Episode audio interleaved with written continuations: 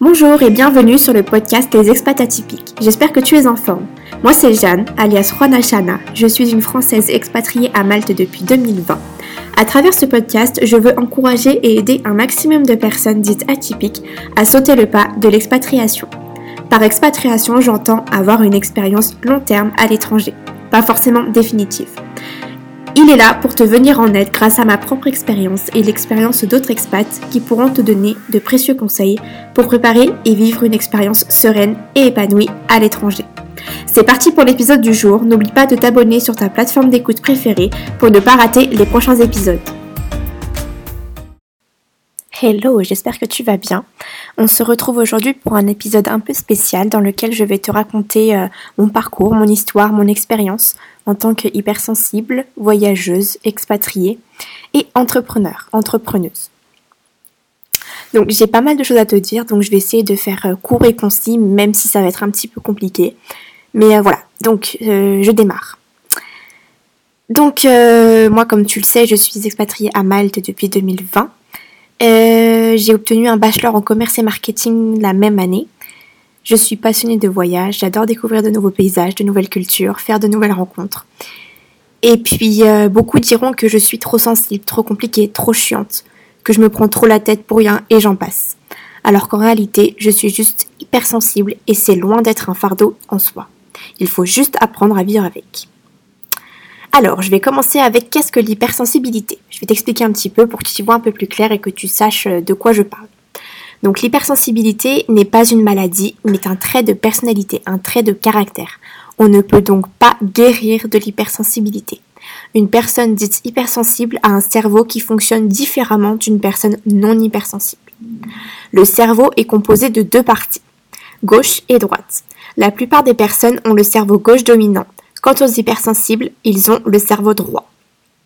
Mais alors, qu'est-ce que ça veut dire cerveau gauche et cerveau droit?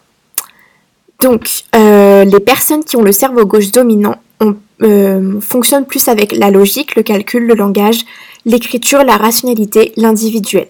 Tandis que les personnes qui ont le cerveau droit dominant fonctionnent plus avec la créativité, l'imagination, l'intuition, les rêves, les émotions et les perceptions sensorielles. Voilà un petit peu le fonctionnement de chaque euh, partie du cerveau, donc qui sont totalement différentes.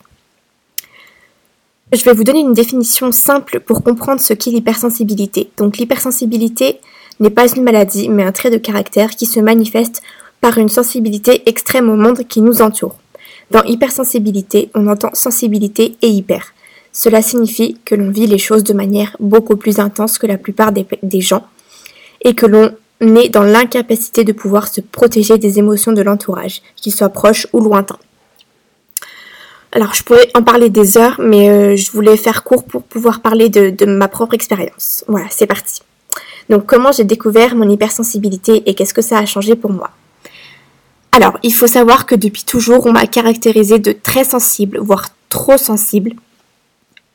Euh, je pleure et me mets en colère très facilement. Ensuite, j'ai toujours senti un décalage entre les autres et moi.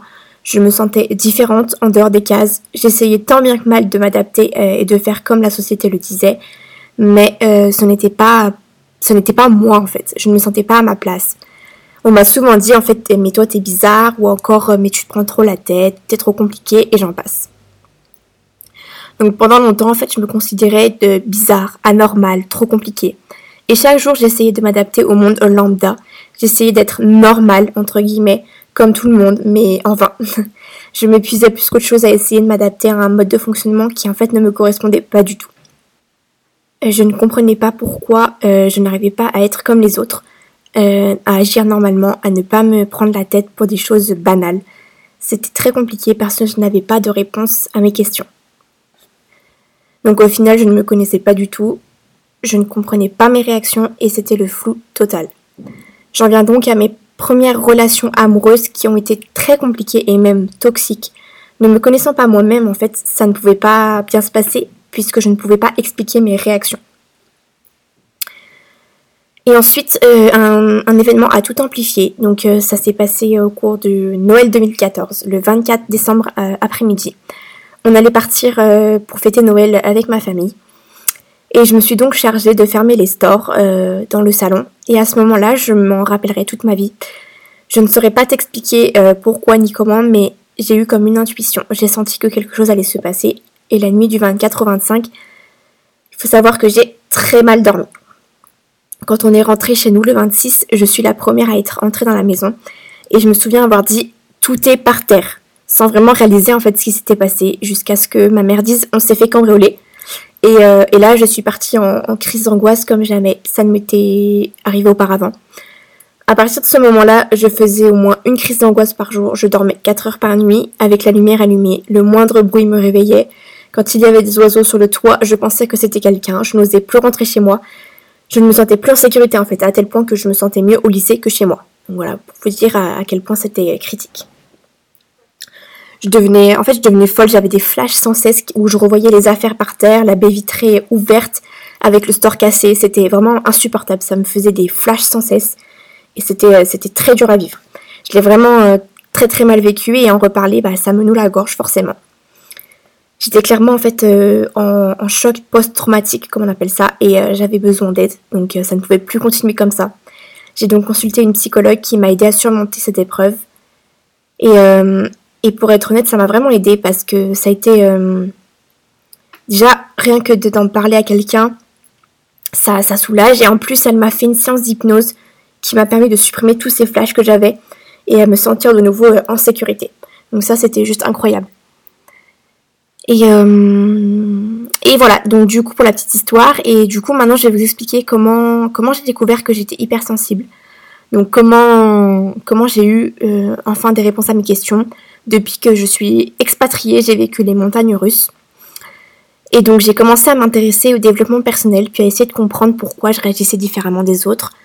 J'ai commencé à faire des recherches sur Internet, à lire des articles, et là apparaît le mot hypersensibilité. Et dans ma tête, quelqu'un qui est hypersensible, c'était quelque chose de, négatif, en fait, un fardeau. Donc je me suis dit que je ne pouvais pas l'être. J'étais complètement dans le déni, clairement. Puis quelques mois après, euh, je pense que l'univers voulait me laisser un message. Je sentais qu'il fallait que je sache quelque chose et euh, j'en ai donc discuté avec une amie. Et puis elle m'a envoyé un post Instagram et là ça a été en fait la révélation. Je me suis dit mais en fait si c'est évident, je suis hypersensible. Et là j'ai commencé à avoir des réponses à beaucoup de choses qui se sont passées. Mon intuition pour le cambriolage, mon sentiment de décalage, mes émotions très fortes, mes pensées débordantes, mon besoin de tout contrôler, mon problème avec l'injustice, mon besoin de liberté et, et j'en passe. Je pourrais passer des heures à vous les citer. En fait, tout est devenu plus clair et logique à ce moment-là. Et à partir de, à partir de ça, à partir de là, je n'ai plus cherché à m'adapter au monde lambda, ni à rentrer dans les cases. J'ai appris à plus m'écouter et à faire les choses en fonction de mes besoins et non ceux de la société.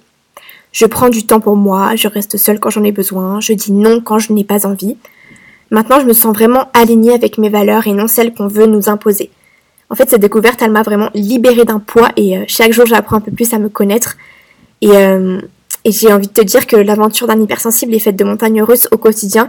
Mais en même temps, c'est tellement incroyable parce que tu as tellement de réponses à tes questions et c'est tellement un soulagement de savoir euh, qui tu es réellement et pourquoi tu es comme ça, pourquoi tu as des réactions un peu bizarres, entre guillemets, pour les personnes lambda. Donc du coup, ouais, c'est ça a été juste une, révélation incroyable pour moi. Alors maintenant, je vais t'expliquer pourquoi le voyage est si important pour moi en tant qu'hypersensible. Donc il faut savoir qu'en fait en voyage, je vis des émotions euh, vraiment très fortes. Je ressens une joie immense, vraiment fois mille. Et, euh, mes cinq sens sont, sont, stimulés plus que jamais et ça m'aide à me sentir bien et alignée avec moi et mes valeurs. En fait, je suis une personne qui me lasse très vite des choses et j'aime pas trop la routine. Donc le voyage, en fait, ça me permet d'échapper à tout ça et de me sentir beaucoup plus libre. Et euh, ça me permet de, vivre de nouvelles expériences, de faire de superbes rencontres, de découvrir de nouveaux paysages, de nouvelles cultures. Et c'est ce qui nourrit en fait euh, mon intérieur et ma, ma, paix intérieure, ma liberté, toutes mes valeurs en fait. Et donc euh, voilà pourquoi c'est aussi important pour moi. Alors maintenant, je vais t'expliquer les difficultés que j'ai rencontrées en tant qu'expatriée. Donc pour être honnête, euh, avant de vivre à l'étranger, je n'avais pas du tout pris en compte toutes les difficultés que j'allais pouvoir rencontrer. Je me suis même pas posé la question en fait une seule fois. Comme à peu près tout le monde, je pensais que ça allait être facile, que ça, ça n'allait pas être si différent de la France en fait, mais euh, bah oui, c'est l'Europe, je me suis dit, donc, euh, donc voilà, mais détrompe-toi. Tout, absolument tout est différent. La langue, la culture, le style de vie, les mentalités, euh, l'administratif, la gastronomie, et, j'en passe. Et, et, en fait, j'ai un petit peu trop sous-estimé tout ça, pensant que ça allait être la fiesta, etc. Je suis... En fait, je suis aussi vite retombée sur Terre et je me suis vite rendu compte que la réalité était totalement différente tout recommencer à zéro, se retrouver seul sans connaître personne, laisser sa vie et ses habitudes pour un nouvel environnement totalement différent, ce n'est vraiment pas évident en fait. C'est euh, tout est question de temps et d'adaptation progressive. Et l'erreur que j'ai faite, c'est que j'ai pensé que j'allais pouvoir vivre ici à Malte comme je vivais en France. Mais c'est une grosse erreur, vraiment, crois-moi, c'est une grosse erreur. Ce sont deux pays différents, donc forcément le style de vie va être différent. Et euh, ce n'est pas à moi d'imposer mon style de vie euh, à un pays qui n'est pas le mien. C'est à moi, par contre, de m'adapter, de me renseigner, de m'intéresser à la culture locale, de faire preuve d'ouverture d'esprit auprès des locaux. Et euh, à ce moment-là, tu verras qu'ils t'accepteront très facilement comme ça. Et ensuite, je dirais que, que, la barrière de la langue est compliquée à vivre au quotidien. Je parle anglais, donc je peux communiquer facilement, mais les locaux communiquent en maltais entre eux. Donc quand je suis avec seulement des Maltais, je ne peux pas suivre la conversation. Et donc je m'ennuie beaucoup. Et ça, c'est super frustrant. Ensuite, après, gérer l'administratif, c'est pas hyper sympa non plus. Hein. Et encore, je viens d'un pays de l'UE, de l'Union Européenne. Donc euh, les démarches sont relativement simplifiées, mais euh, à Malte, tous ceux qui souhaitent rester plus de trois mois sur l'île doivent faire des démarches pour obtenir une carte de résident. Même les ressortissants de l'Union Européenne. Et euh, c'est une démarche obligatoire pour ensuite pouvoir acheter une maison, une voiture, avoir le droit à la sécurité sociale du pays, etc. Il faut donc bien se renseigner quel statut choisir, quel papier il faut fournir, quelle démarche il faut faire afin de pouvoir faire sa demande. Et étant donné que tout est en anglais, ça peut être un peu plus compliqué, mais je dirais qu'il y a bien pire. J'ai réussi à avoir ma carte de résident en moins de 6 mois, donc je ne vais pas me plaindre non plus. Et évidemment, last but not least, le fameux mal du pays. Là, clairement, tu ressens les mêmes symptômes qu'une dépression. Tu n'as plus goût à rien, tu dors beaucoup plus qu'avant. De toute façon, ce pays, c'est de la merde, je comprends pas leur culture, c'est le type de phrase que tu penses, tu lui trouves tous les défauts possibles et inimaginables, tu ne trouves plus aucun sens à vivre ici en fait. Enfin bref, c'est clairement euh, un état dépressif qui se déclenche au moment où tu commences à réaliser que tout n'est pas aussi simple que tu ne le pensais, et que la culture euh, est, bien différente de ton pays, que tu ne peux pas vivre comme chez toi. Et euh, je ne te cache pas que c'est une période assez noire dans laquelle on n'est plus vraiment nous-mêmes. Mais avec un travail sur soi et du temps, ça s'arrange. Aujourd'hui, j'adore ma vie ici, j'ai fait de super rencontres. Je commence à me faire à cette nouvelle culture petit à petit. Tout est loin d'être parfait, hein, mais euh, j'ai envie de te dire que la perfection n'existe pas, donc ça ne sera jamais parfait. Il faut juste apprendre à vivre dans un nouvel environnement, à s'adapter, à prendre sur soi et, euh, tout roule. Avoir des coups de mou, c'est pas une fatalité en soi, c'est normal. Euh, il n'y a rien de plus normal que de, se sentir mal de temps en temps. Il ne faut cependant pas oublier que c'est temporaire. L'expatriation n'est autre qu'une que des montagnes russes au quotidien en fait. On vit aussi bien de bons moments comme de mauvais et, et c'est tout à fait ok en fait. Depuis que j'ai compris ça, euh, je vis au jour euh, le jour. Je m'écoute beaucoup plus. Et quand je sens que ça va pas et que j'ai besoin de faire une pause, je fais une pause. Puis le lendemain, c'est reparti. Il ne faut pas chercher à comprendre le pourquoi du comment. Parfois, on n'a pas de réponse à tout et encore une fois, c'est ok. Et euh, de temps en temps, se reposer, partir faire un tour, faire du sport ou regarder une série, c'est tout ce dont on a besoin pour aller mieux. Donc il ne faut surtout pas négliger les pauses et le fait de prendre soin de soi. C'est tout à fait ok. Ok, donc maintenant je vais passer au point suivant, ce que l'expatriation m'a apporté. Alors maintenant que je t'ai partagé les difficultés que j'ai que j'ai vécues, je vais te partager les points positifs que l'expatriation m'a apporté. Alors ça m'a apporté pas mal de choses positives, oui. Pour commencer, j'ai énormément appris sur moi. Comme je te l'expliquais plus haut, euh, j'ai découvert mon hypersensibilité grâce à l'expatriation. J'ai appris à plus m'écouter et à faire les choses en fonction de mes besoins et ça tu ne peux pas savoir à quel point ça change tout. Ensuite, faire les choses pour soi et non pas parce que machin truc ou bidule a dit qu'il fallait faire ceci ou cela. Ensuite, je dirais que j'ai énormément gagné en maturité et euh, en confiance en moi. Bah oui, hein, papa et maman ne sont plus là donc pour me dire quoi faire, donc pour m'aider euh, à faire les choses, je dois les faire par moi-même. Je dois me débrouiller toute seule et euh, en plus dans une langue qui n'est pas la mienne. Je peux te dire qu'il n'y a rien de mieux pour euh, gagner en confiance et en maturité. Bon après j'ai aussi appris à avoir une plus grande ouverture d'esprit et à voir un peu plus loin que le bout de mon nez. Avant j'avais tendance à toujours vouloir avoir raison, mais aujourd'hui en vivant dans un autre pays, eh bien j'ai appris à écouter ce que les autres avaient à partager. Parce que ce qui est vrai pour un Français ne le sera pas forcément pour un Maltais et inversement. En soi, chaque personne a sa vérité et c'est important d'écouter ce que tout le monde a à dire. Euh, qu'est-ce que ça m'a apporté d'autre? Oui, j'ai enrichi ma culture générale en apprenant la culture maltaise, son histoire, etc. J'ai aussi évidemment amélioré mon niveau d'anglais, vu que c'est la langue que je pratique euh, au quotidien ici. J'arrive même à oublier certains mots euh, français parfois, donc voilà pour dire. Et puis j'ai rencontré beaucoup de nouvelles personnes des des quatre coins du monde, et ça j'adore. À Malte, c'est tout à fait normal de se retrouver à une table d'une dizaine de personnes avec des origines différentes. Et il n'y a rien de mieux pour avoir une plus grande ouverture d'esprit. Alors, euh, pourquoi j'en suis venue à vouloir aider d'autres femmes hypersensibles à mieux vivre leur expatriation et voyage? Donc ça, c'est mon projet professionnel. Donc l'expérience peut être déjà éprouvante pour une personne non hypersensible, mais pour une personne hypersensible, ça l'est encore plus.